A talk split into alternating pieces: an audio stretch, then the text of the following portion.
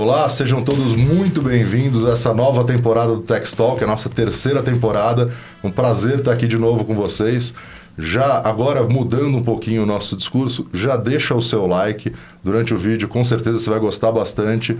Se inscreve no canal, ativa o sino, enfim, o pacote completo para que você possa sempre ser notificado quando a gente trouxer uma pessoa e essa temporada promete muito. A gente começa hoje com o Fernando Carreira, que é CEO do grupo Autoglass Maxpar, é, com atuação nacional por meio de mais de 80 lojas próprias. E eles têm mais de 3 mil credenciados. É um time de quase 5 mil pessoas em todo o Brasil. É, o Fernando ele é formado em administração de empresa, com pós-graduação em marketing pela GV, e ele transformou um pequeno negócio capixaba, uma loja, uma, uma, uma loja focada em vidros, que o pai dele fundou há, há alguns anos, junto com seu irmão, na maior distribuidora de vidros e acessórios automotivos da América Latina. Então vocês podem imaginar que ele tem um bocado de histórias muito interessantes. A gente aqui no off já vinha conversando e se deixasse a gente continuava aqui, não ia gravar e além de prestar serviço para as principais seguradoras do Brasil, eu acho que todas ou quase todas a gente vai conversar aqui com, com o Fernando e descobrir. Fernando, obrigado. Obrigado por dispor do teu tempo aí vir aqui para a gente bater esse papo. Prazer, é Boa. É, Fernando, conta aí um pouquinho para a gente como que começou a Autoglass, da onde veio a Autoglass, né? Como que que, que seu pai tinha fundado, o que, que ele construiu até aquele momento e quando você e teu irmão entram no negócio, qual é a mudança que vocês fazem? Perfeito. Bom, a história da, da família dentro do, do negócio é uma história de 55 anos. Né? Então, na década de 60, meu pai, é, junto com mais outros sócios, abriu um, uma pequena loja de vidro automotivo. É, durante alguns anos, eu e meu irmão trabalhamos com ele. Uhum. E no início dos anos 2000, eu e meu irmão saímos e aí sim abrimos a, a Autoglass, a marca Autoglass. Ficava em Vitória? Em Vitória. Tá. Vitória. É, dentro de um contexto que, uh, naquele momento, começou-se a, a, ter os serviços de vidros, a troca de vidros, dentro do, do seguro de automóvel. Então, até então, esse tipo de dano ele ficava uh, descoberto tá. em função da franquia do veículo. E em determinado momento começou assim, olha, você quer ter a cobertura para esse tipo de, de dano, de evento, que hoje você tem que tirar dinheiro do bolso, contrata uma cobertura adicional pequenininha aqui, que se acontecer isso, você vai estar protegido e não afeta a sua classe de bônus. E começou a, a, a ser comercializado. E nós entendemos que isso aí era uma oportunidade.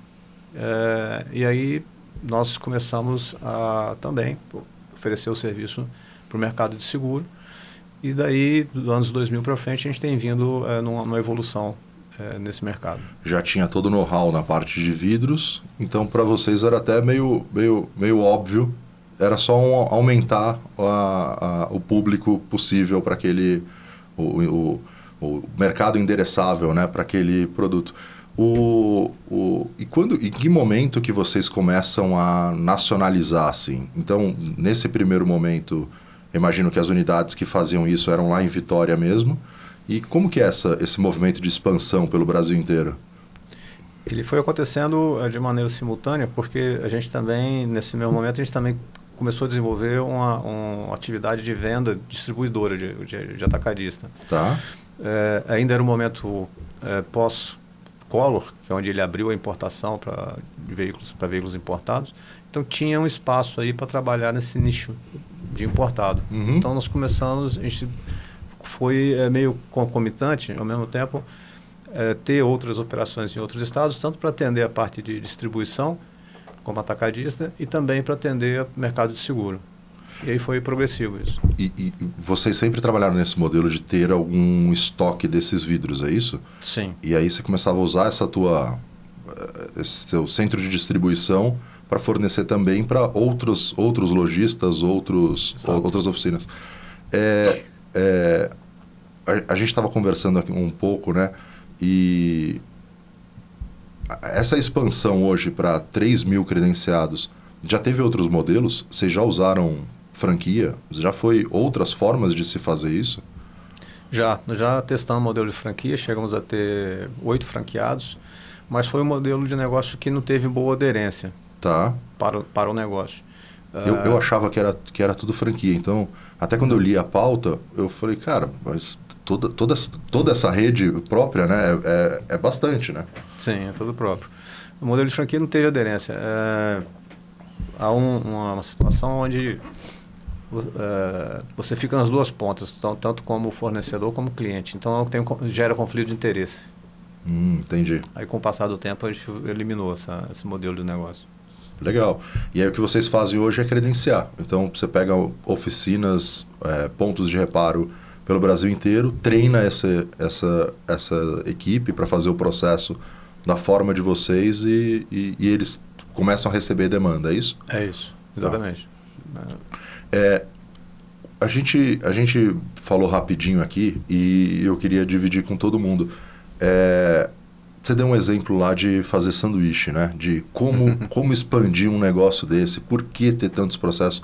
Eu recentemente fui cliente da Autoglass via a Porto e a HDI. Então, é, eu, eu, tive dois, dois eventos, né? De quebrar o sinistro, quebrar o sinistro, quebrar o retrovisor na coluna do prédio, prédios diferentes, carros diferentes. É, mas no fundo era só para testar o serviço da, das companhias. E, e eu fui atendido por vocês e eu achei assim o processo absolutamente fantástico. Achei a, experiência como consumidor muito, muito boa. Tanto desde o call center, quando eu sou direcionado e, e eu entro na esteira da equipe de vocês, né, quando digito lá o um número para danos de retrovisor, farol, lanterna, é, até dentro da loja mesmo, quem fez o serviço de troca. Como que você faz, como que você cria essa, essa padronização, né, esse nível de qualidade? É, é, só lembrar assim, o, o call center já é nosso já, né? Sim. Então, assim, toda a esteira é toda nossa. É, uma coisa que eu aposto muito, Emílio, sim, é, é, pessoas. Então, a capacitação, você dar clareza do que, que se espera do colaborador, que que é a, qual é a missão dele, você ter ele engajado no seu objetivo principal, é o ponto de partida. Isso é, eu sempre acreditei muito. Então, existe é, vários mecanismos para você fazer isso. Existe uma capacitação, existe é, uma, um trabalho do, do, da parte de pessoas do RH de trazer engajamento. Então, o propósito do negócio está alinhado com o propósito dele também. É, a gente procura muito ter um, um clima uhum. dentro da empresa, um clima que seja agradável. Eu costumo dizer, eu tenho um vídeo admissional, quando a pessoa está fazendo o onboard, ela começou, chegou para trabalhar com a gente. E uma das coisas que eu coloco nesse vídeo é o seguinte: olha, se você que está chegando hoje para trabalhar com Autoglass, é, se você me perguntar o que, que eu mais espero de você, eu vou te responder uma coisa, é simples. O que eu mais espero é que você goste do que você faz, que você goste do que você vai fazer. Porque ninguém faz mal feito aquilo que gosta. Quando você gosta do que você faz, você quer ter orgulho do que você fez. Você quer contar para as pessoas o que você fez, porque você fez bem feito. Sim. E quem gosta do que faz tem um outro, outro ponto. Ele se preocupa com detalhe. Ele se preocupa com a pequena coisa. Então, eu cito o exemplo seguinte. Uh, o cliente levou o carro na nossa loja. Uh, ele foi atendido no horário combinado. O carro foi entregue no horário combinado. A, o serviço perfeito. Tudo, tudo certinho. Mas, ao entregar o carro, o técnico não percebeu que tinha um caquinho de vidro no banco de trás do carro do, do cliente. Ele sai dali, vai na escola, pega o filho, a criança na escola e vai para casa. A criança corta o dedo naquele caco de vidro. Será que aquele caquinho de vidro, aquele detalhe, não comprometeu todo o resto? Sim. Então, assim, o que faz as percepções são detalhes. E, só que, e quem gosta do que faz, ele se preocupa com detalhes. Ele se preocupa com, com uh, a, a, percepção, ele se preocupa em uh, mostrar isso para o cliente. Não só mostrar, na verdade, fazer isso. Então, um, ponto que eu acredito muito é essa questão do engajamento. É, eu falo, nesse, uma das coisas que eu costumo dizer é o seguinte, e aí é o ensinamento da minha mãe. Né? Eu era moleque, estava pensando o que eu ia fazer na vida, e ela falou, filho, procura fazer o que você gosta. Mas se você não conseguir, procura gostar do que você faz. Vai dar certo do mesmo jeito. Então, assim, esse, é, isso é, um, é, um, é um, um, ensinamento que eu coloco, que eu, eu tenho, carrego na vida, e sempre que eu tenho oportunidade eu passo isso para o time, entendeu? Fantástico. Ah, eu queria ser médico, mas não consigo, eu, tenho, eu tô, vou instalar para-brisa. Uhum. Mas olha que legal, Você tem contato com carro, que são produtos que têm alta tecnologia, assim, todo dia você aprende uma coisa nova, você, você se relaciona com pessoas, cada pessoas interessantes, pessoas que o público que vai na nossa loja é um público de, de, de bom nível. Uhum. Você vai estar interagindo com pessoas de bom nível, iguais ou melhores que você normalmente. Você tem, tem muita coisa para aprender com elas. Então, é mostrar o que, que tem de bom no que você faz. Sim. E, e muito interessante isso que você falou de gostar, né? Porque eu, eu o que, o, o que me veio à cabeça é, e quem gosta chama e traz as pessoas próximas dele, né? Então, se ele está fazendo aquilo para as pessoas do convívio dele, próximas dele, a chance dele querer cada vez mais fazer melhor, se preocupar com os mínimos detalhes. E o que eu achei, eu achei interessante dessa fala é é mais simples, né? É mais simples do que poderia ter uma resposta muito muito rebuscada, né? Mas fala, cara, faz o que você gosta, né? Goste, tenha o, o a paixão por aquilo que você está fazendo. Com certeza, todo o resto é consequência disso, né? Sim. Pô, fantástico. Eu, eu costumo ainda agregar o seguinte, assim, olha, na hora que você não estiver gostando, não fica com a gente, não trabalha mais com a gente, não vai ser bom para você. E nem para a empresa, não vai ser bom para ninguém. Então, não se torture. Sim. Aí só para acrescentar mais uhum. outra coisa que eu costumo dizer, que é o seguinte, se você parar para pensar como é que é a vida da gente, é, você tem a sua a infância e adolescência, você tem sempre alguém mandando em você, que é seus pais, seu dinheiro é restrito. e você, ah, você começa a trabalhar. Você trabalha normalmente o quê? 35, 40 anos? Vamos falar 35 anos, uhum. médio. Né? Depois, aí você pode passar a descansar, coisa e tal. Durante esses 35 mil anos, não são os melhores anos da sua vida, não? Que você tem a saúde, você tem a, a disposição, você está... Tem dinheiro, você... Você está com algum dinheiro, etc. Uhum. Tal, né? A partir dali, depois de 35, alguma coisa vai faltar. A saúde, alguma coisa vai ficar para trás. A disposição, a vontade de fazer. Aí, vamos pensar mais um pouquinho. Durante esses 35 anos, você trabalha o quê? 8 horas por dia? Tem gente que é mais. Sim. Né? Mas, miseravelmente, 8 horas é o normal, você dá para dizer que é a sim, média. Sim. Essas 8 horas que você trabalha, não são as 8 melhores do dia, horas do dia, não. É a hora que você está disposto, a hora que você tem o sol, que você tem o dia, né? É a melhor parte do dia que você está tá trabalhando. É o, o, ápice do dia, né? É. Então você trabalha as 8 melhores horas do dia durante os 35 melhores anos da sua vida. Você vai trabalhar em aquilo que você está te torturando, que você não gosta, você está jogando a melhor parte da sua vida no lixo. Sim. Então, eu, a minha recomendação para eles é essa. Outra coisa que eu costumo dizer também é a seguinte: é, é um público muito jovem. Né? Na, na última é, radiografia que, que a gente fez do Great Place to Work, é, a idade média dos colaboradores a gente só perdeu para o McDonald's. Nosso público é muito novo. Caramba! É. é. então, esse público novo, ele, ele, a gente procura despertar nele também uma coisa, assim, é a vontade de aprender a vontade de se desenvolver, a vontade de não se conformar com o que ele sabe, uhum. procurar saber mais. E eu falo o seguinte: olha, o conhecimento é a única coisa na sua vida que nunca ninguém vai tirar de você. Isso você pode, é, você pode adquirir um bem, um carro, alguma coisa, aí daqui a pouco, Deus me livre, mas se surge um problema de saúde na família, num filho, na esposa, em alguém que você gosta, que você ama, você não vai gastar o que você tiver? Sem dúvida. Com é educação, com conhecimento. Com o que você sabe, você recupera isso. Uhum. Então, o maior patrimônio que você pode adquirir é o conhecimento. Sem dúvida. O, o, o, o isso que você comentou, né? Do, se você não estiver feliz, se você não estiver fazendo o que você gosta, se estiver sendo uma tortura para você, não, não fique, né? Não é. o, o, o, o, o fundador da Zappos, né? Que é uma empresa de sapatos nos Estados Unidos, que vendia sapato online, a história é fantástica. E quando dava quatro meses, cinco meses de trabalho, eu não lembro ao certo o valor, mas ele oferecia assim, 5 mil dólares para a pessoa é, não continuar trabalhando na empresa dele.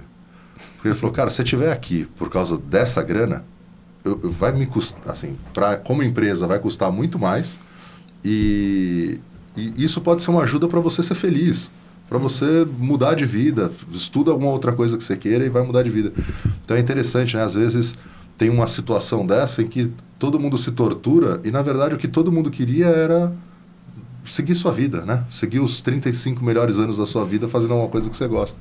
Isso. É, o, o, legal isso que você faz do desse on, ter o vídeo de onboard, né? Porque de alguma forma, bem ou mal, as pessoas conseguem te ver, né? Como o CEO da companhia de você dividir, você comunicar, conversar com elas. É, aqui na Tex a gente tem estrutura infinitamente menor e, e a gente, uma das coisas que a gente fazia era ter o contato com as pessoas, né? Queria, assim. E uma época a gente começou a contratar bastante gente, falava, cara, não dá, vamos fazer um vídeo, vamos, né? Como, como que eu posso estar presente mesmo quando esses volumes não forem, não forem suficientes? Mas esse onboarding é, é e isso é crucial, né? Isso implica desde o primeiro dia o, a tua visão de empresa, né? Como é a cultura dentro da, da, da empresa.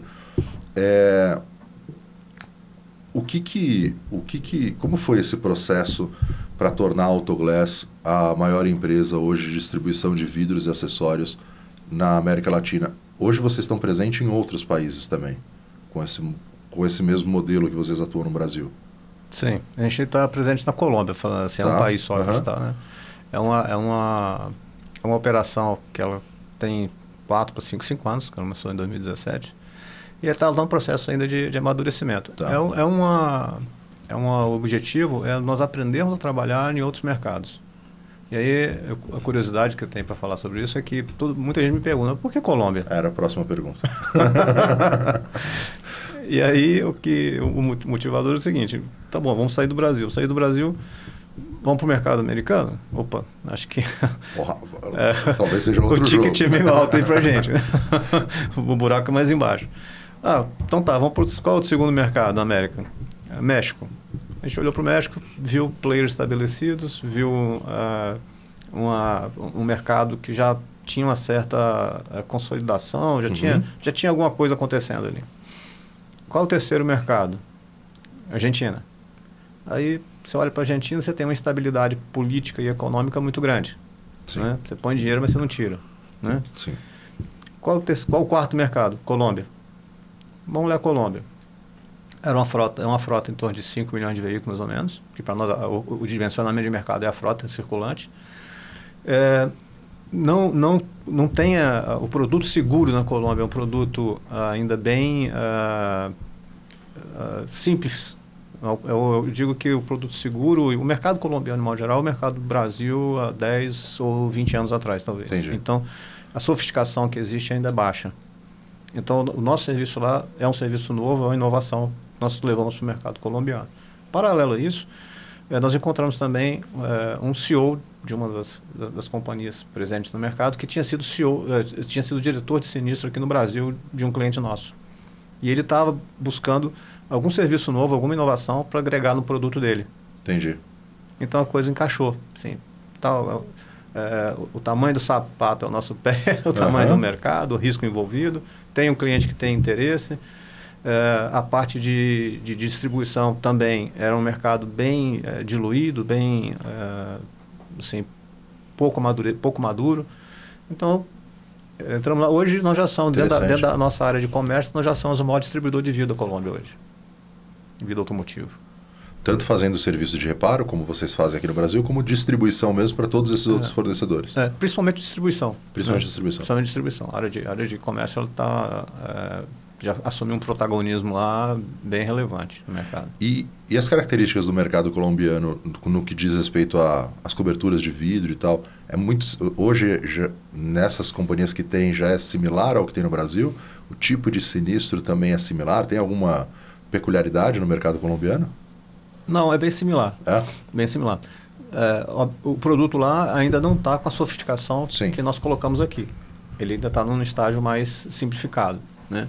Mas é, é a questão de roadmap a gente ir gradualmente fazendo a evolução do produto no mercado local. E, e, lá na Colômbia tem sido boa a aceitação da oferta desses produtos? Lá também é oferecido pelos corretores, certo? Sim, exato. O, tem sido boa a penetração? Tem, tem crescido tem. bem dentro do mix de...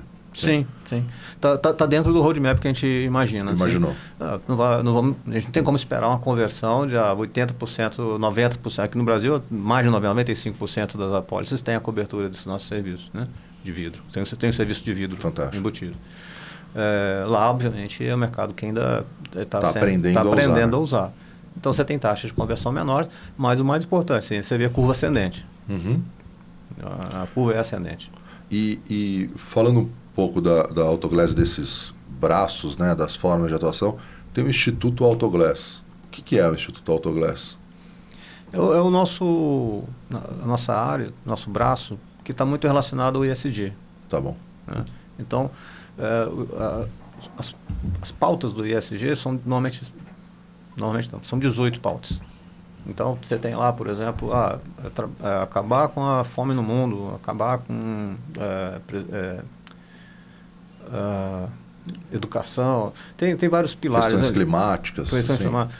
Então, nós elegemos seis.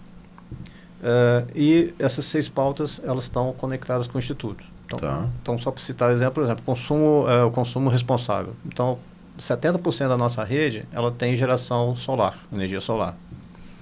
Uh, o outro aspecto que é assim, super relevante é a logística reversa que a gente faz do resíduo.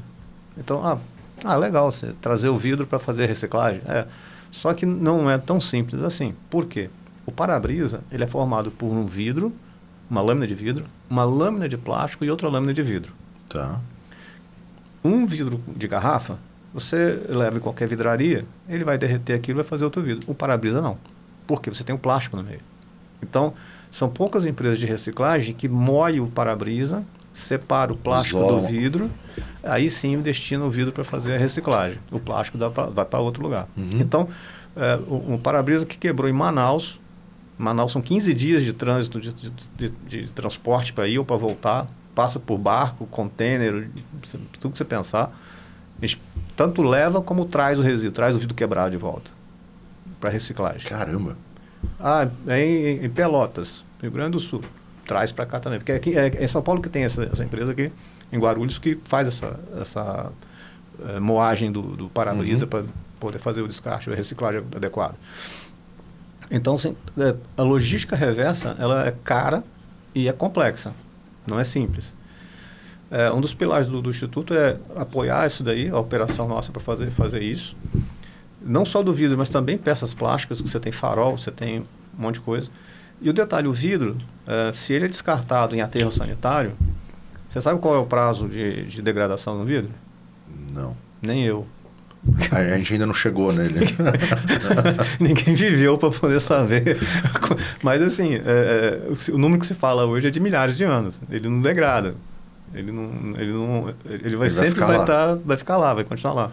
Não, então, e, e esse especificamente são dois que, que degradam dificilmente, né? O vidro e o plástico. Você vai ter aquele negócio lá. Isso.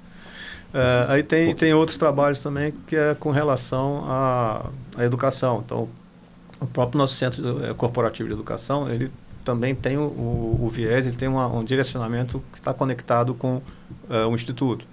Então, por exemplo, a gente tem uh, algumas capacitações para algumas comunidades que estão ao redor. Tá. Né? Então, a capacitação de uh, questões básicas de lógica de desenvolvimento, até para a molecada que quer que entrar nesse negócio. A gente dá alguma noção de robótica para ele, para começar a tra trazer ele para dentro da lógica de desenvolvimento. É, e, tem outro, e, e, também tem outros pilares aí relacionados a isso. Governança, obviamente, é um dos pilares que a gente, que a gente é, a, trabalha. E quando que surgiu o Instituto Autoglass? É recente? 2008. 2008? Ah, já tem bastante tempo. Já, já. Caramba. Assim, não era uma pauta é, é, hype ainda, né? Não, não, era uma pauta. Não era. Pô, que legal, que legal. É, qu quantos atendimentos vocês fazem hoje, assim, big, big number, assim? O que que, quantos carros passam ou é, para troca de vidros ou o, o, o, número que for que você usa, assim, né? Qual é o big number da, da Autoglass hoje? Na, na rede nossa, uh, de lojas nossa, passa em torno de 700 mil carros por ano. Puta vida. É um Todos eles deixam algum resíduo lá, né? Todos eles largam, largam, alguma peça a lá dentro. Sim. sim. Legal. É, o, o, o, um outro ponto que, que eu queria abordar, que a gente até conversou no off, eu acho que na verdade eu, eu, eu recebi o, o Fernando lá no escritório, né, aqui do outro lado, na rua, e contei para ele meus sinistros e tal, e perguntei, cara, como é que você treina seu time? Porque acho muito impressionante, né? A gente, eu fazendo aqui né, o elogio, a gente tem bastante contato com o Regis, que está há pouco tempo na, na, na Autoglass, e a gente achava que ele era um dos fundadores, porque parecia que ele tinha muitos anos na Autoglass. paixão, quanto cara manja e tudo mais. E aí eu fui numa loja da Autoglass e eu vi que isso é meio DNA. Todo mundo é, é um pouco assim. Como, como que você treina 5 mil colaboradores, né? Claro que não são todos de uma vez, mas como é que você vai treinando um time desse tamanho, né? Sim. É, Emil, a, a estrutura nossa de, de capacitação, ela é, é, bem robusta. Então, assim, hoje só, só para capacitação a gente tem um time lá de em torno de 20 pessoas, mais ou menos. É, e aí, te, isso é um, um, detalhe, né, assim, que é meio aquilo que você acredita, né, uhum. que eu acredito. Uh, a síntese é um, uma frase, eu não me recordo bem quem foi o autor dela, que perguntaram para um, um empresário assim, escuta, você gasta tanto dinheiro com, com investimento, com investindo tanto na capacitação de, de, de funcionários, né? Você não, você não tem o risco de você perder esse colaborador para outra pessoa depois? Ele, você treina, ensina, investe. E ele vai embora? Ele vai embora? Esse risco, você não considera isso? Ele falou, é, é que eu considero também o risco de eu não investir nele, eu não treinar ele e ele ficar. É muito pior. É muito pior. Você vai ter alguém que Sim. não vai estar conectado com você, não vai ter capacitação para poder fazer o que você precisa que seja feito. Então, o, isso aí que você, essa experiência que você teve, eu fico muito feliz de ouvir com um depoimento desse de pessoas que eu tenho relacionamento. É, mas o, o, trabalho de capacitação ele, ele é muito forte. Sim. Então, tem um trabalho de capacitação, de, de aculturamento, é, obviamente também conectado com o processo para a engrenagem funcionar. Então, é, acho que o, o, que você percebeu foi o, foi o, fruto, o fruto desse conjunto. Sim, aí. sim. O, o, o, e, indo na loja, né, nessa minha experiência, na verdade, essa minha pesquisa de mercado, é, indo na loja lá, eu vi que tem uma série de serviços. E até ontem, comentando com meu primo, eu falei, ah, amanhã eu vou conversar com o Fernando, da Autoglass e tal é, eu, eu, sempre dou essas, eu sempre divido assim com algumas pessoas para ver o que que, que as uhum. pessoas falam. E, existe muito, é muito forte, né? O, o, a impressão de que Autoglass é 100% vidro, é só vidro. E até foi para a gente, né, quando a gente conheceu a cobertura de pneu aqui na Tex. Uhum. E, e cada vez mais eu vejo que esse portfólio vai, vai expandindo, né? Hoje em dia não é só vidro, né? Hoje em dia Autoglass é muitas outras coisas, né? O, quais são essas coisas? Quais são essas, eh, esses produtos? Corretores que estão assistindo a gente, esses produtos tão, são disponíveis, são disponibilizados pelas seguradoras, eles também existem nível do teleporte, né? Para que você possa selecionar e ofertar para o seu segurado. Mas quais são esses serviços hoje disponíveis? alguns dele, né? Porque eu tenho uma lista aqui na minha frente que ela é longa. tá certo. Bom, é, o vidro hoje dentro do, do, do grupo todo, uhum. ele representa menos de 50% do nosso negócio. Caramba! É, em torno de é, 45% aproximadamente. Tá. É, os 55% eles são preenchidos por outros, por outros produtos e serviços. Então, eu preciso separar um pouquinho é, o que, que, é o grupo Autoglass? Quando eu falo grupo Autoglass, o que, que é? Eu estou falando de duas unidades de negócio. Uma unidade de comércio, tá. né, que são as lojas onde você foi trocar o seu vidro, sua peça, seu faro, sua, lanterna. Uhum. Uh, e outra unidade de negócio que é a nossa área de gestão de serviços, que é quem lida com o mercado segurador. Então, ultimamente, de três anos para cá, nós estamos é, criando uma outra marca, trabalhando junto com a marca Autoglass. Então, é Autoglass e comércio e Maxpar serviços. Atualmente a gente usa as duas marcas de forma conjugada, uhum. Autoglass Maxpar. Bom, no, no pilar nosso de comércio, nós fomos desenvolvendo um portfólio de produto uh, mais robusto para o mercado de colisão. Tá. Uh, então, além do vidro, nós temos uma linha, nós somos o maior distribuidor de retrovisores, nós somos o maior distribuidor de iluminação, de faróis, lanternas. Uh, a gente tem também uh, muito forte distribuição de para-choques. Nós somos também o maior distribuidor de para-choque uh, do Brasil. Uh, incorporamos a linha de, de, suspensão, a linha de arrefecimento, radiadores, condensadores de ar-condicionado. Também, a gente também trabalha. Alguns itens desses são mais direcionados à distribuição atacadista, uhum. fornecendo para outras lojas e oficinas, frotistas. Outros a gente também disponibiliza na nossa loja para atender no consumidor final, para assim, a instalação, né? Então, o consumidor final pode comprar de tudo também, mas alguns itens a gente insta não instala nas lojas. Entendi. Tá? Bom, é, então, o desenvolvimento de, de, produtos dentro dessa, do pilar de comércio, ele abrange principalmente essa linha de colisão. Tá. Então, a parte de suspensão, necessariamente não é uma colisão, mas também pode ser colisão. Pode. Caiu então... na, bateu na guia, caiu no buraco, estourou seu pneu, sua suspensão, o que for. Uhum. A gente também trabalha com esses produtos. Bom, aí no, no pilar de, de serviços, o produto tradicional nosso é o, é o vidro, farol, lanterna retrovisor, é a cobertura.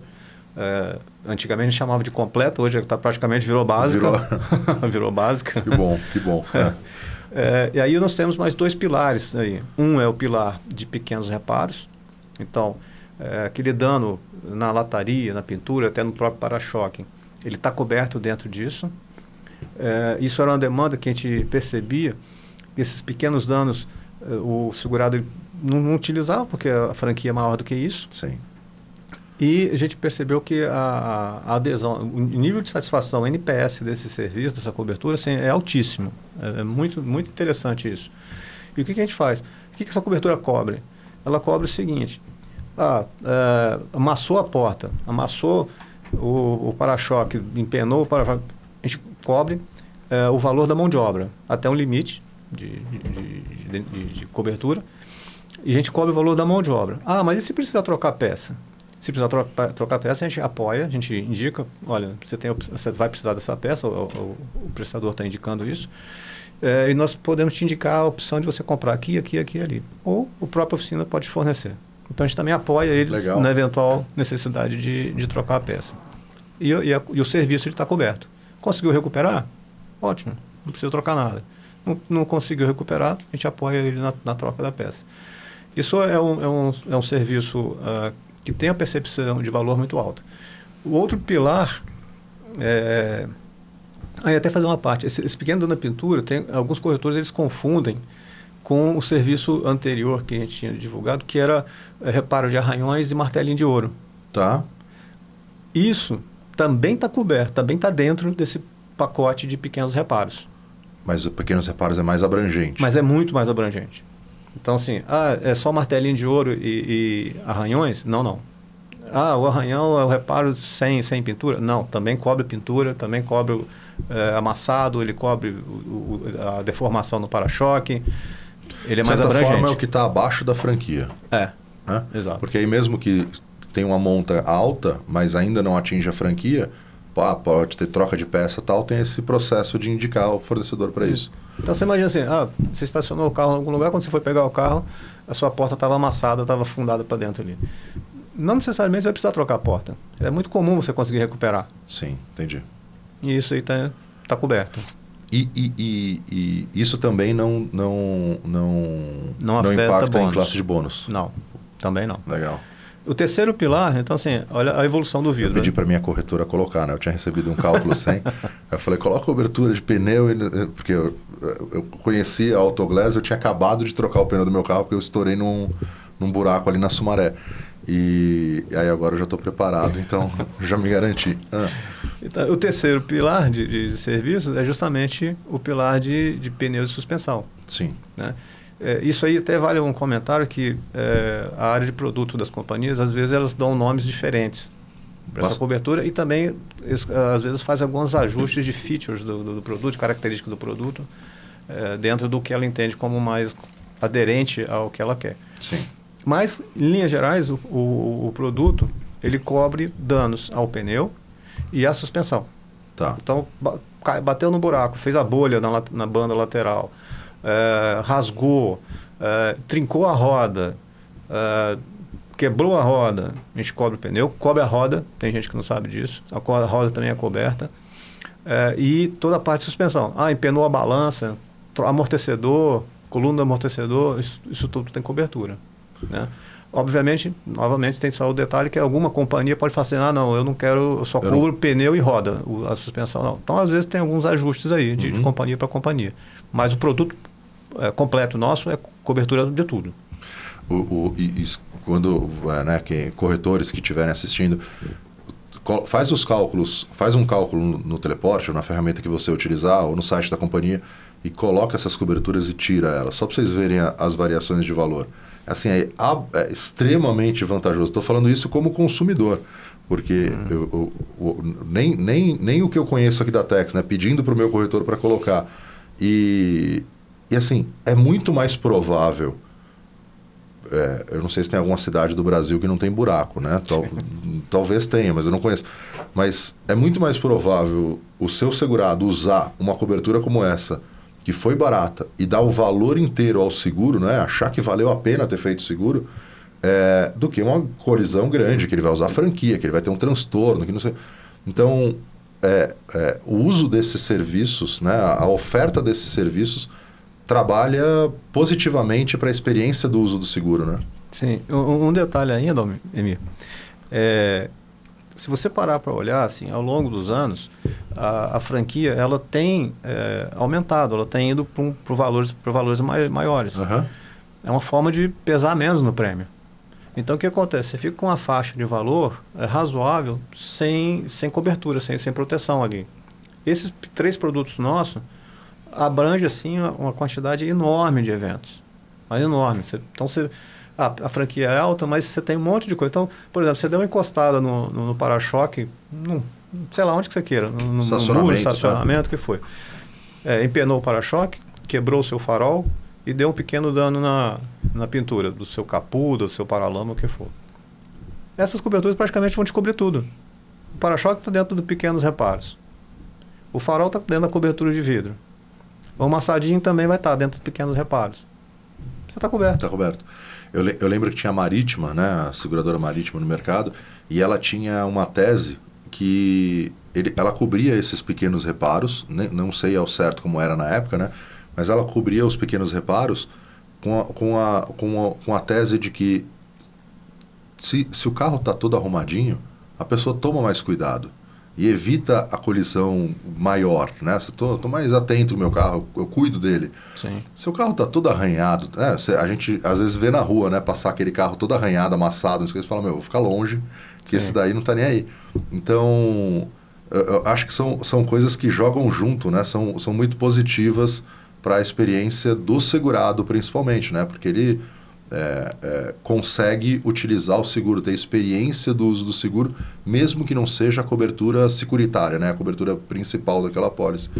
É, o, o, volume de acionamento é, é grande hoje em dia, numa, em apólices em termos geral, para o uso dessas coberturas? Sim. Tem são. sido cada vez mais utilizado, Sim. né? Tá, como a gente estava conversando um pouquinho antes aqui, é, os serviços de assistência, eu vou trazer o assistência 24 horas para dentro desse pacote. Tá.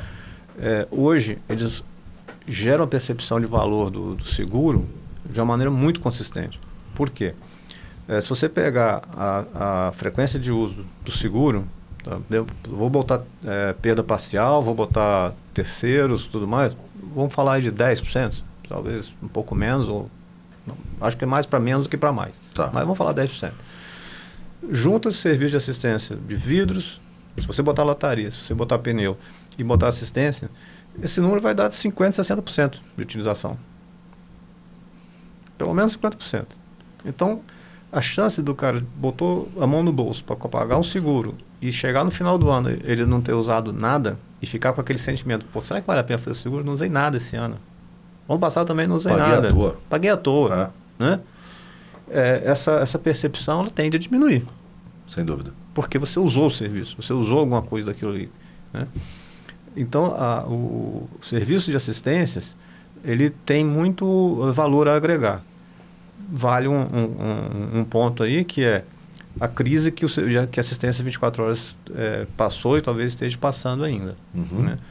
Mas aí é uma questão de você de gerenciar a qualidade do serviço, de, de contornar outros os problemas que tem no processo de prestação de serviço.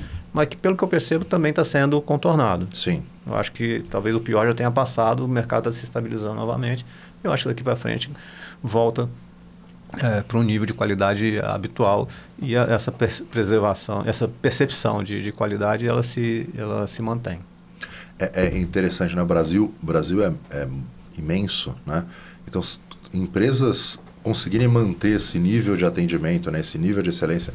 Pô, a gente está em São Paulo, você está em Vitória, você, Rio de Janeiro, tal, beleza, você tem uma, um, um nível de estrutura grande para fazer esse suporte. Agora, quando a gente começa a entrar por diversos cidades, estados, né, você está falando da logística reversa de Manaus, de 15 dias, É, é, assim, é, é, é, brutal, né? Você fala, bom, preciso de um vidro de um veículo que eu não tenho lá. Tá bom, seu carro está parado, né? Um para-brisa, seu carro está parado lá por um, por um longo período. É, é, isso, com certeza, essa percepção de valor é muito grande. Eu, pelo menos, procuro usar bastante das assistências e tudo mais, porque é, é, é, é a parte. A gente, a gente até mencionou sobre seguro residencial, né? Seguro residencial, ele é. Eu estava conversando ontem com alguém aqui que comentou isso. Falou: seguro residencial é de graça, né? Eu falei: não, como assim? Falou: não, seguro residencial é de graça. Qualquer uma das coberturas que você usar é mais do que a pólice, do que o valor que você pagou pela pólice. Então, seguro residencial é de graça. Você vai lá né, precisa de um, um, encana, um encanador, um desentupidor e pede lá, é muito mais barato. Eu acho que as pessoas, às vezes, quando usam seguro, é, têm uma baixa percepção, não conseguem mensurar o quanto custaria se não tivesse. Então, nesse exemplo né, do, do pneu, é uma cobertura muito barata. Né? Eu, a primeira vez né, que eu tive com o Fernando, que ele comentou dessa cobertura, eu perguntei umas seis vezes para ele se era isso mesmo. Mas não, mas isso é por ano? Não, mas isso. É, e, e, eu tinha acabado de comprar um pneu. Então, pô, mas se for um pneu, roda e suspensão, é 20 mil reais. É 25 mil reais, sei lá. Do, depende do carro, é muito mais do que isso. Então, acho que as pessoas tinham que ter um, um e-mail do corretor depois falando ó, oh, seu sinistro, seu, seu sinistro teria sido de tantos mil, mas você não pagou nada, né? É... O, que, que, o que, que você imagina assim, para o mercado de seguros? Né? Quando a gente olha para os próximos anos, as mudanças que a gente já teve aqui e pensando nessas assistências, como isso tem organizar, reorganizado às vezes o mercado de seguros. A gente ainda tem bastante sobreposição, né? Então você imagina que alguém contrata seguro de carro, um seguro residencial, às vezes está pagando duas vezes por uma mesma assistência, cobertura, existe algum nível de sobreposição. O que, que você imagina assim para os próximos anos no mercado de, no mercado de coberturas e assistências dentro do mercado de seguros? É, eu, eu entendo que o mercado de assistências ele vai estar é, tá cada vez mais presente, mais presente é, nessa evolução. Uh, muitos anos atrás, já, já, já tive é, com pessoas de, de produto, da, da, de uma companhia, uhum. umas duas companhias eu vi isso umas duas, três vezes. Assim, ah, não, nosso produto custava, mas tem, é, tem esse penduricalho de vidro, de assistência, coisas da o serviço sendo encarado como um penduricalho é, do, do seguro eu acho que a tendência é que a assistência vai ser tão relevante. Interessante. Vou, vou falar, fazer uma brincadeira aqui. Né? Talvez daqui a pouco o seguro vai virar o penduricário da assistência. assistência. Né? Vai vender assistência e tem até um seguro junto. Né? Dependendo de algum ramo, isso talvez até já seja realidade. Já seja assim. Já seja realidade. Então, eu entendo que o, o mercado de seguro ele vai é, poder...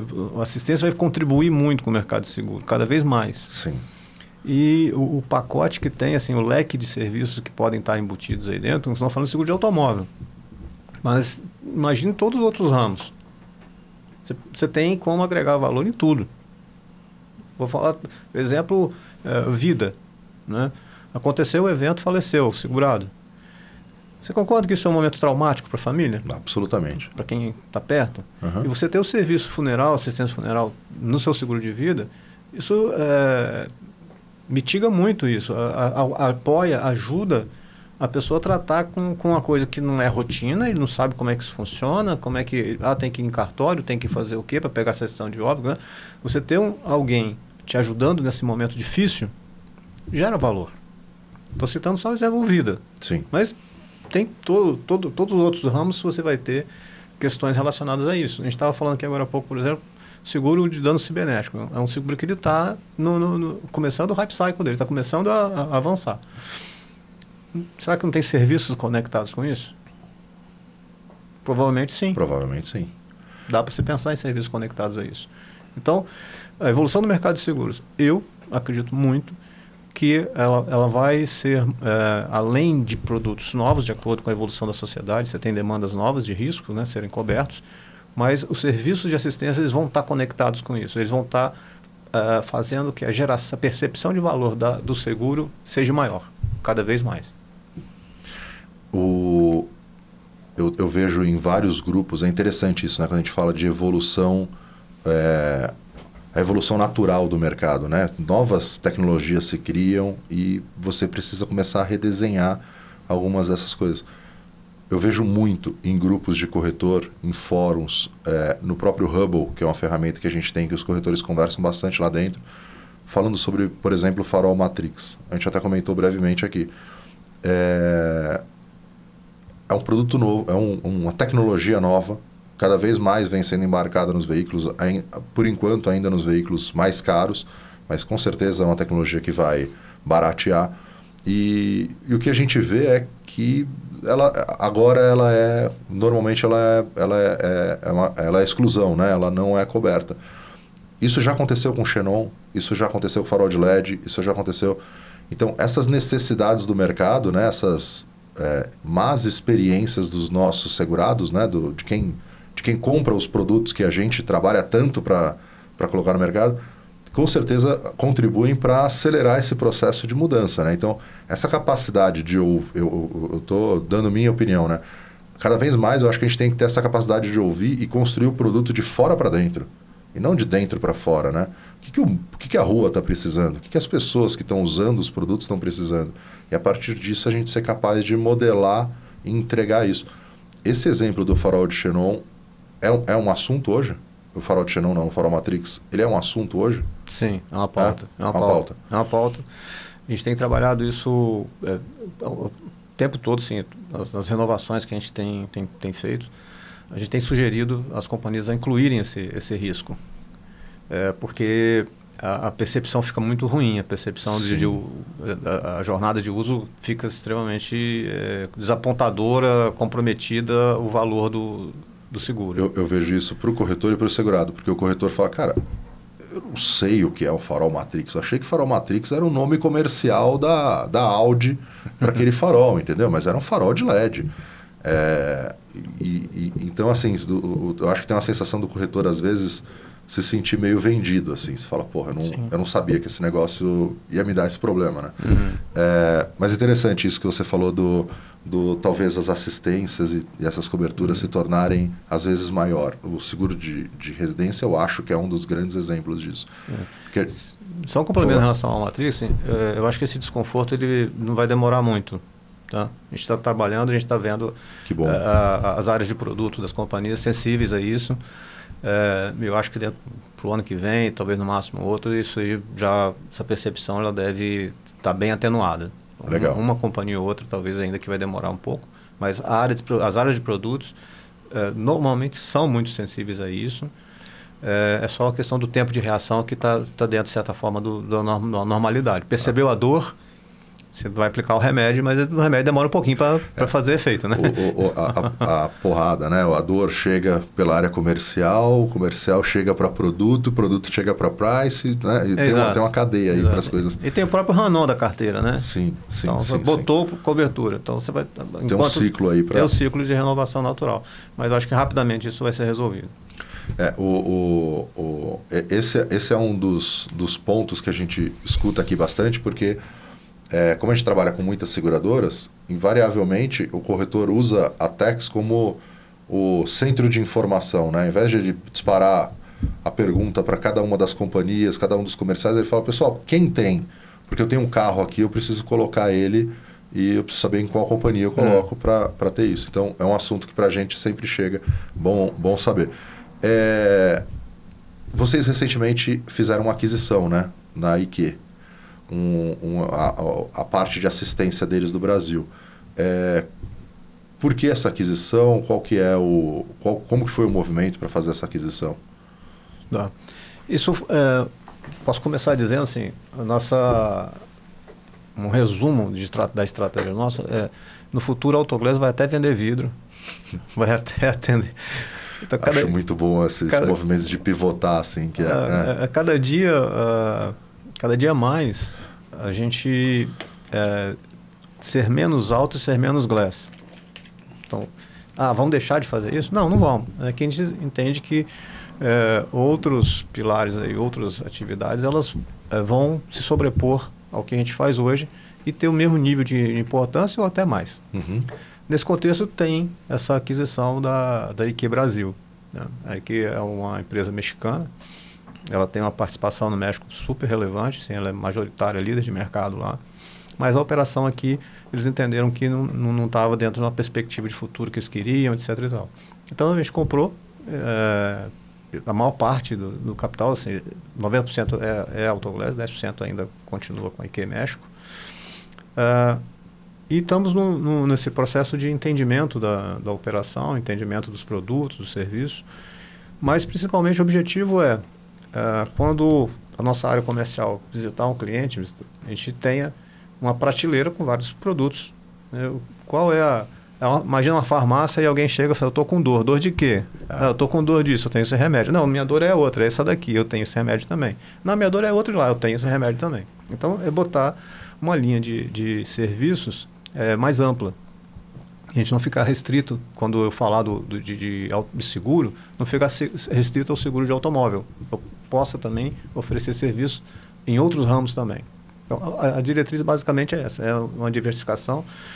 Uh, eu acho que até para o cliente nosso, e aí eu vou fazer uma parte aqui que eu acho que eu devia ter feito lá no começo. A Autoglass entende quem é o cliente dela. Quem é o cliente? O cliente são três. Tá. Na hora que eu estou trabalhando no mercado de seguro. O segurado, obviamente, o corretor e a própria companhia. Então, a minha preocupação é, não adianta eu ter um, um, um deles satisfeito e, o... e os outros não.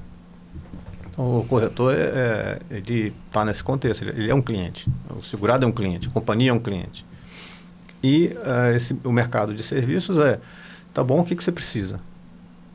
É um mercado de assistência. E está nessa, nessa questão do quanto que eu acredito que o mercado de assistência vai é, impulsionar o mercado de seguro numa perspectiva de médio e longo prazo. Esse, esse é o objetivo. Perfeito. É, eu, acho, eu acho bastante interessante como vocês olham para essas dores entendem como ela pode ser sanada e quando não tem o produto na prateleira, precifica isso e cria um produto, né? Sim. Essa agilidade assim na esteira, eu, eu, acho, eu acho bem interessante. Vou dar um comentário em relação a isso aí. Uhum. É, eu costumo dizer o seguinte, que é, nós temos que ser flexíveis, customizar o nosso serviço de acordo com a demanda do cliente. É, muitos anos atrás, teve um, uma companhia que virou, virou para gente e falou assim, Fernando, por que, que você, é, você não tem nada para moto? Eu estou querendo desenvolver moto. Eu falei, cara, a moto não tem para-brisa, meu. Como é que eu faço? o que, eu vou arranjar para você? O que, eu vou fornecer? Nós criamos a cobertura de, de farol, lanterna e retrovisor para moto. Muita gente não sabe disso. É, eu não sabia. Tem, moto tem. É, e hoje eu vou falar que nós temos uma frota razoável de moto na carteira. Eu vou falar para você que é mais de 100 mil motos. E moto, tô, tô, tô, tô, pensando assim, né? Ver se o raciocínio tá certo. Moto, muito frequentemente, é aquele tombo. Né? É, quebra, né? é o tipo de, de, de sinistro, não é de arrebentar lá no muro. É essas pequenas quedas né, que ele tem. Então, na linha do que a gente falou antes, é o tipo de produto que o cara usa bastante, né? Cara... Sim. Se não me engano, acho que eu até falei o número errado aqui agora há pouco. Acho que são 200 mil motos que a gente tem. E o que está saindo do forno esse, esse ano que a gente está colocando, é, o Edu tem, tra tem, trabalhado bastante nisso, que é uh, pequenos danos para moto. Esses pequenos reparos, arranhão, amassado, é, amassou, tudo, que não for, tudo que não for franquia. Né? Isso, né? amassou o tanque, deu, arranhou, no, arranhou o tanque, o paralama, sei lá o que. O pequeno, o pequeno dano é um, um raciocínio similar ao do, do automóvel, também para moto. Já são 200 mil motos? Sim. Caramba. Tá também com as companhias, né? É. Dentro do, do produto da companhia. Isso. Não é só alto, não é só glass. Não é só glass. É. Cada vez menos alto, menos glass. Mas a gente está falando assim, cada vez menos. Eu ainda não fui. No, eu fiquei devendo, né? Eu não, não pude ir no, em Vitória, na, na visita lá ao centro de distribuição, que não é em Vitória. O centro de distribuição é, é em... Guarapari. Guarapari. É, mas o, o, o PP voltou, que é o diretor comercial aqui da Tex, ele voltou assim impressionado com a dimensão de tudo aquilo. É, conta um pouco para gente qual é, qual é o porte disso. Assim, eu acho que é, que é relevante porque tem empresas que a gente às vezes só vê um pedacinho dela, né? Como ela se materializa para nós é um pedacinho. Então, quando a gente olha, tem quase 5 mil colaboradores, fala, pô, é uma empresa grande. Aí você olha o centro de distribuição, você fala, cara, esses caras não estão de brincadeira. Você fala cada vez menos Glass, mas tem um, um centro de distribuição colossal, né? Lá em, lá em Guarapari. Qual, qual que é, qual que é o, o porte disso hoje? É, a nossa logística ela, ela é descentralizada. Tá. Então, cada estado tem um, é, um centro de distribuição. Então, São Paulo tem em Jundiaí, Belo Horizonte tem é, na Grande Belo Horizonte, Ribeirão das Neves, tem um centro grande lá de distribuição. Todos os estados do Brasil têm um todos, centro? Todos têm. E esse de Guarapari, ele é um pouco assim, é o pulmão nosso de é, abastecimento desses centros. É, um, é um, um, empreendimento que tem em torno de 80 mil metros quadrados e ele tem a capacidade de carregar ou descarregar 26 carretas ao mesmo tempo. Puta vida. Tem, e tem um fluxo é, permanente lá, entra e sai, entra e sai, entra e sai. É um lugar também que a gente é, tem é, manutenção da frota. É, hoje a nossa frota logística de caminhões leves e pesados são em torno de 200 e poucos veículos, caminhões, é, picapes leves dá cerca de 300 também. Então, a logística para fazer essa operação, essa engrenagem funcionar, realmente ela, ela é complexa.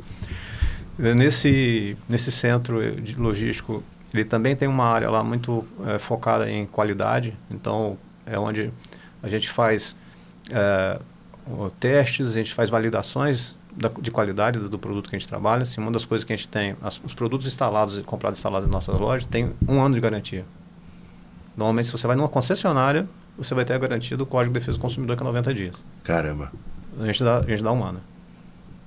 Então, assim, é uma forma também de diferenciar é, de quem acredita naquilo que você está fazendo, naquilo que você está sim, sim. instalando. Uh, uh, uh, fazendo um paralelo, né? a gente no, no teleporte, a gente dá garantia a gente, contratual de precisão. Né? Então, se você fizer um cálculo no teleporte, transmitir, der alguma coisa errada, eu vou lá e pago. É, e a gente até erra, mas erra assim, 0,00 é muito pouco. E, mas aí você falou, né? Você acredita no teu produto, no, na forma que você faz. Como, como que vocês fazem? Lançou um carro novo. Ele, vocês pegam um carro desse, levam para lá e, e, faz a troca de cada uma dessas peças para criar os manuais? Assim, curiosidade mesmo. Não, como que é o processo para se fazer isso? No, no Centro de Educação tem esse trabalho de é, entender o, é, o processo da substituição da peça. Então, assim, desenvolve o, a base de conhecimento para isso. É, e no centro de, de, logístico, o que faz é o fornecedor você ele está oferecendo a, a, peça tal. Tá. A gente traz amostras e valida aquela amostra ali a qualidade dela. Então, por exemplo, é, tem câmara de, salin, salin, de, de, vapor de sal. É, é, como se pegasse uma peça metálica e colocasse ela... Levasse ela para o litoral. Para a beira do mar ali, só que com intensidade de salinidade muito maior. Então, ela acelera o processo de envelhecimento. Então, assim, um, um sinais de oxidação que sugeriam uh, naquela peça em campo em cinco anos, vai, vai acontecer aquilo em cinco dias. Uh, tem peças plásticas, ela, ela, a gente põe ela em câmeras de ultravioleta, que é o que degrada normalmente o, o, o plástico. plástico. Seja trinca, seja coloração, descolore, valida. Ah, chegou uh, um exemplo que assim tem, tem um, um valor gigantesco, mas uh, o, o, consumidor, o público não sabe, é o poliuretano que é aplicado na colagem do para-brisa no veículo. Tá. Ah, o que, que, tem isso? É uma cola que segura o vidro, é, né? que eu grosseiramente chamo de cola. É uma de cola, beleza. Só que uh, o, o, vidro colado na carroceria do veículo, ele também gera resistência mecânica. Então, num capotamento, o vidro, se ele está bem colado, está colado adequadamente, ele vai evitar o esmagamento do teto na situação Caramba. de comportamento.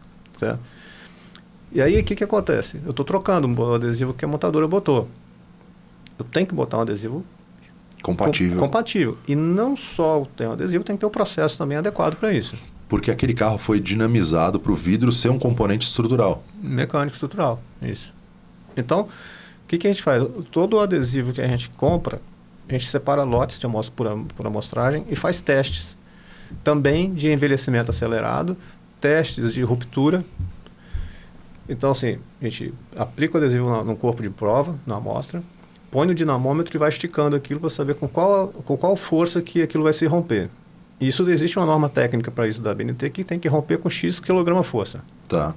Então tem garantido o adesivo que nós estamos usando, ele está dentro da especificação técnica. Ah, é, é, feito também no corpo de prova um outro tipo de teste que a gente chama de cisalhamento. Então, o adesivo está colado ali, ele, a força, em vez de ser de, é, de extensão, é sim de cisalhamento, que é pegar aí como se estivesse cortando. Entendi. tem que também resistir até tantos quilogramas força. Então, é feito o teste, todo lote de adesivo que chega, a gente separa a amostra para testar. para fazer. Porque é a segurança que nós estamos é, trabalhando do consumidor, é a segurança que nós estamos trabalhando do cliente. Nenhuma empresa no Brasil faz isso. Confia no que o fabricante faz, toca para frente, qualquer bota, coisa e vamos lá. Ah.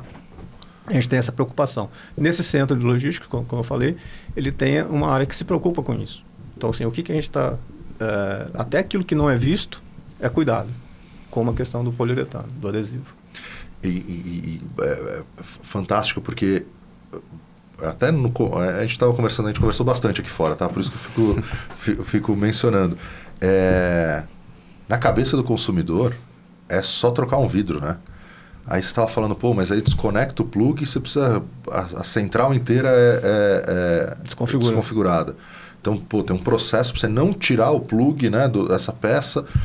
Assim, é, é um nível de, de, de, de complexidade, né, de cuidado, que é impressionante. Assim, a gente tem uma tendência a olhar serviços muito bem feitos e achar que ele é fácil, o que é natural, né? Porque uhum. é, né? Igual, sei lá, usando o exemplo do esporte, você via o Michael Jordan jogando, você falava, cara, é muito. Né? Aí você ia bater a bola duas vezes no, no chão, você achava difícil.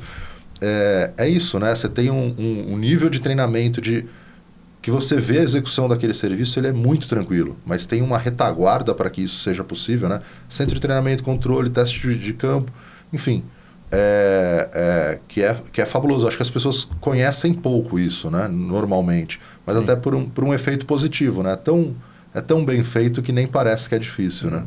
É, pô, fantástico, o, o, o, Fernando. O que, o, e você, como consumidor, assim, você já acionou teu, teu sinistro? Você já usou essa, a rede? Você chegou numa loja sua para trocar o retrovisor? Claro que não, porque você dirige mal, só para testar o...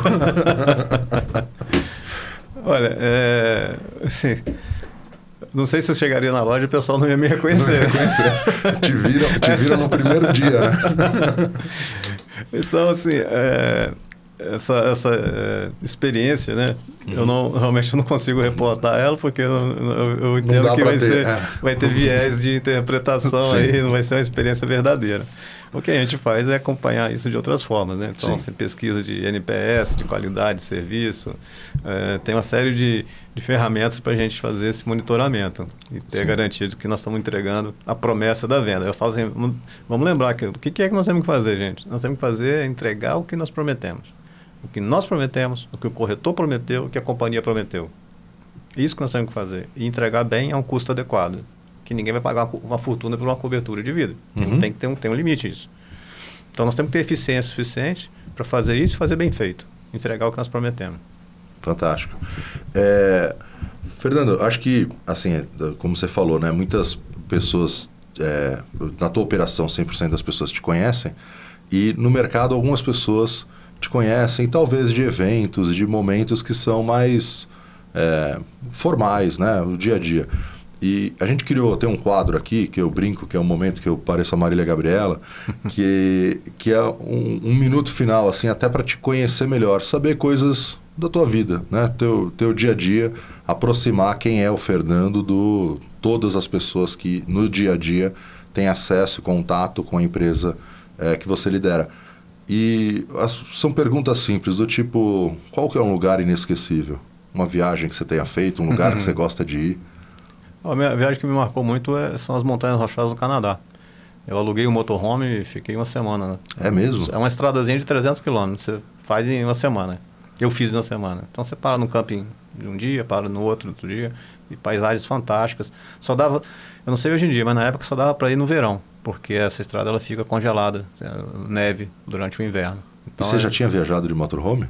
Não, foi a primeira experiência. Foi a primeira experiência? muito legal. Pô, muito que legal. É. É, eu, tenho uma, eu tenho uma curiosidade de... e falam que os Estados Unidos e Canadá é muito tranquilo para fazer isso, né? Tem, um, tem uma infraestrutura para conectar ele, tirar resíduo, colocar água, né? Isso. É, um momento marcante. Acho que foram, foram alguns, né? principalmente o nascimento dos meus filhos. É, esse ano, dois momentos foram casamentos de dois deles, nós temos três filhos. Os dois, dois casaram esse ano. são essas, essas coisas é, da vida da, como pessoa que acho que são as que mais marcam. Sim, sim. E um sonho realizado? Olha, é que eu diria assim, são vários, né? Mas eu acho que o, o primeiro que marcou mais é, foi conseguir comprar a casa que eu moro hoje. Né? Assim, é um lugar é, é, bem próximo da cidade, quase dentro da cidade, mas ao mesmo tempo tem um contato com a natureza enorme. Acordo com os passarinhos cantando, parece que eu estou no, no, no, sítio, estou num, lugar de interior. Então, esse acho que diria, talvez foi o primeiro grande sonho que eu, que eu consegui realizar. Legal. E qual que é o teu próximo sonho? O que, que você está... É, sonho bom, né? Eu falo que aqui na Tex a gente surgiu... Quando o Omar contou para o meu pai é, que ele, o que ele queria fazer, o que, que era o teleporte, meu pai falou, cara, se você fizer isso, isso é o sonho de todo corretor. Então, a gente tem essa URL até hoje, né? Tem um site que é o sonho de todo corretor.com.br, é desse tamanho hum. e cai no teleporte. É, só, e, e, o que eu falo aqui é que o bom é que os sonhos mudam, né? Então a gente sempre está sonhando alguma coisa nova. Realizou? Tá bom, então qual que é o meu próximo sonho, né? Uhum. E qual que é teu próximo sonho? Olha, eu, esse ano eu fiz 60 anos. Eu acho que o que eu tenho como objetivo é ir construindo a sucessão. Eu construir a sucessão. No momento que eu possa, é, a empresa dependa cada vez menos de mim, mas eu olho para trás eu tenho tranquilidade e confiança de sim, fiz minha, minha missão bem feita. Eu, eu, eu tenho uma frase que serve para todo pai e mãe. Tá. A maior missão dos pais, pai e mãe, é tornar-se inútil para os seus filhos. Como assim? Ora, se o seu filho cresceu, se desenvolveu e não precisa mais de você, parabéns, você fez você seu. Fez... Deu tudo certo. Porque essa, essa é a vida. Então, uh, o, o sonho, o objetivo, né? Que eu tenho para frente é cada, tornar-me cada vez mais inútil. Interessante. E para a empresa também, né? Também, ela não pode depender de mim, né? Ah. Eu, eu, eu, comentando esses dias, algumas pessoas era muito comum no passado, né? Você fala, não, não posso tirar férias, né? Eu saí de férias, isso aqui nada vai funcionar. E falava-se isso até com algum orgulho, né? E radicalmente o contrário disso, né? Você tem que sair de férias, estar tá ausente e, e nada mudar, né? Sim. Às vezes você, você tira férias forçada, né? Você ficou doente aí? Sim, sim, é. sim. Então, o meu trabalho, é, o que eu imagino nos próximos anos, é construir a sucessão uh, com, de forma que é, uma das coisas que eu acredito em função disso também é a empresa é maior do que as pessoas. Sim. Toda empresa de porte ela é maior do que as pessoas. Então, pessoas passam, a empresa fica. O, o muito é, assim fantástico, né? Recortando o, o que você falou, né? De o próximo sonho ser, se tornar inútil, é, é, é, é, é, é forte, é muito bom, muito bom. É um, um livro eu diria que é um livro recente, né? Feitos para durar. São, são, são, são histórias, são cases, são estudos feitos de, de empresas que, que duram. Tem. GE, né? Empresas... É. E o, sabe que o, o, Steve Jobs, uma das coisas que ele mais pregava, assim, né? Aquele, o foco, né? Talvez da, da ambição dele, era, era isso, né? Construir uma companhia que que ele fosse inútil, que ele em algum momento, óbvio, que né, a gente sabe o quanto ele gostava de aparecer e ser a cara de tudo aquilo, mas é isso, né? A GE talvez seja uma, uma dessas, desses grandes exemplos do mundo, né? O, um dos fundadores, o Thomas Edison, né? Bom, acho que eu já ouvi falar desse cara criando, criando umas coisas aí. É, e um filme, Fernando? Rapaz, aí, tem, aí seria uma lista extensa, né? Você gosta muito de, de filme? Eu gosto, assisto menos que eu gostaria. é, eu também.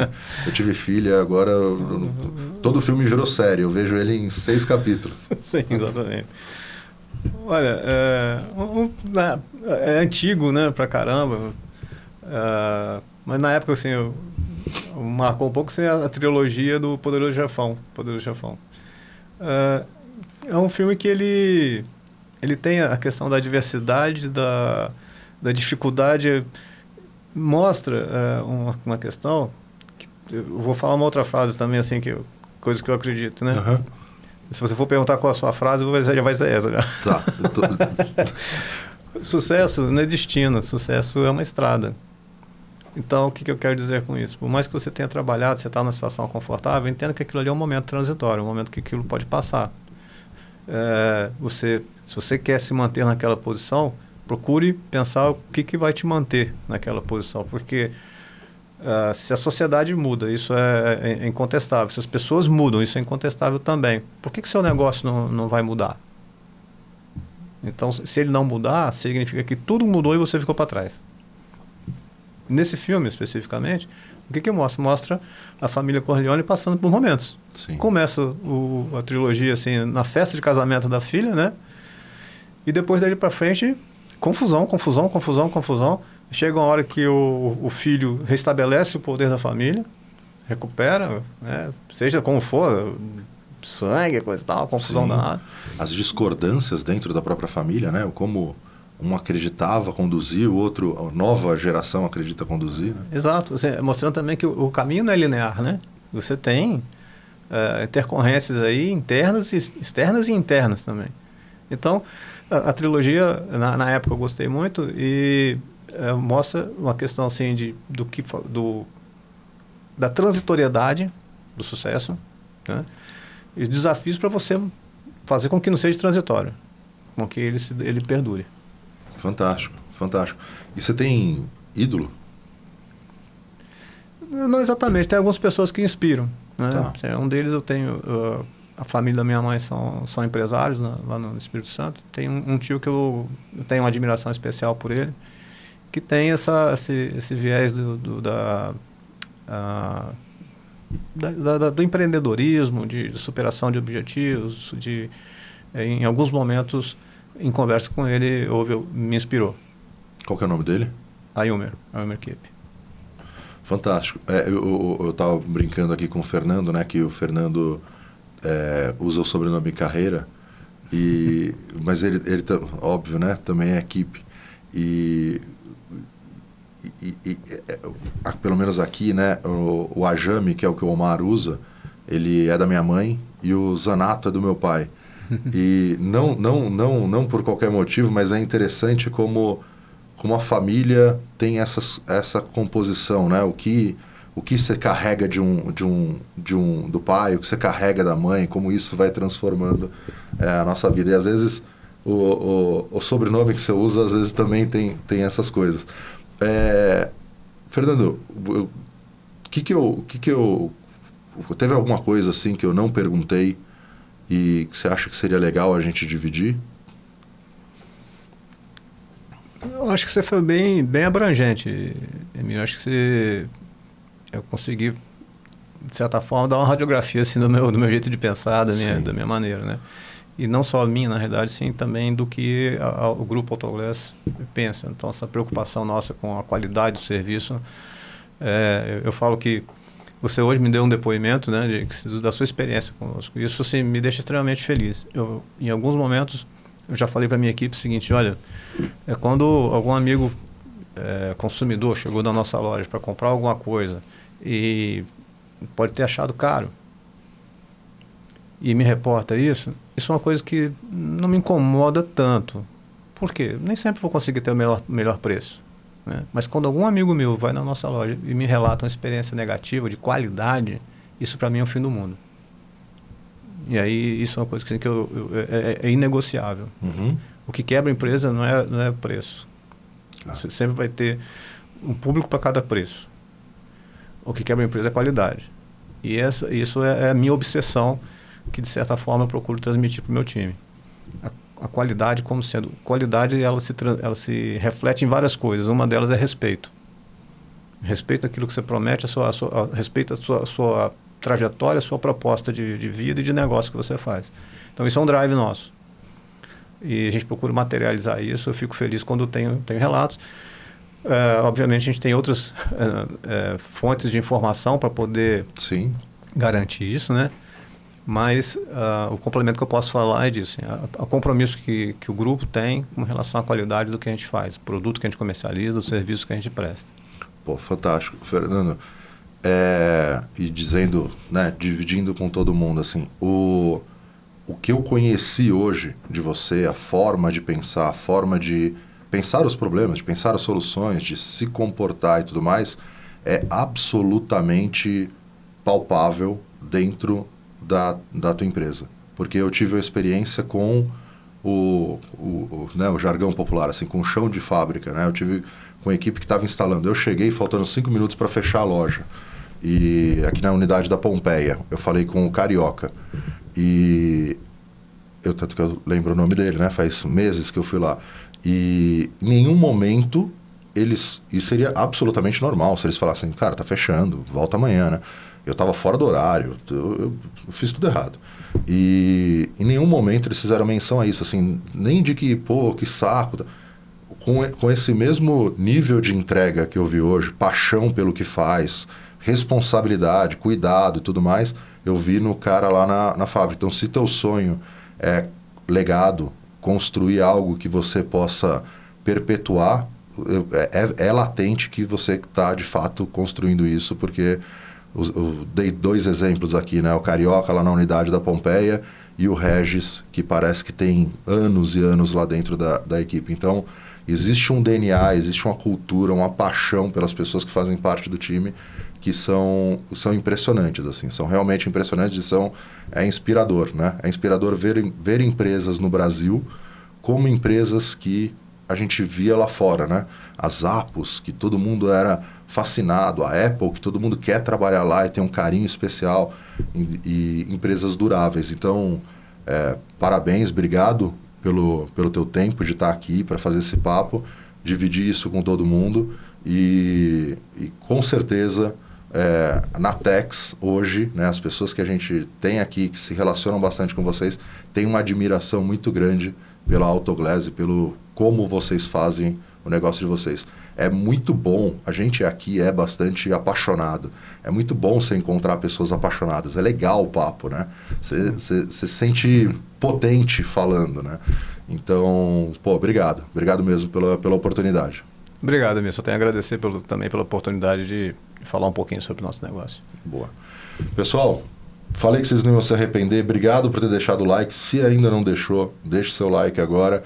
Se você está ouvindo pelo Spotify também, dá para fazer uma avaliação. É muito importante para a gente, né? Porque espalha o conteúdo para mais pessoas.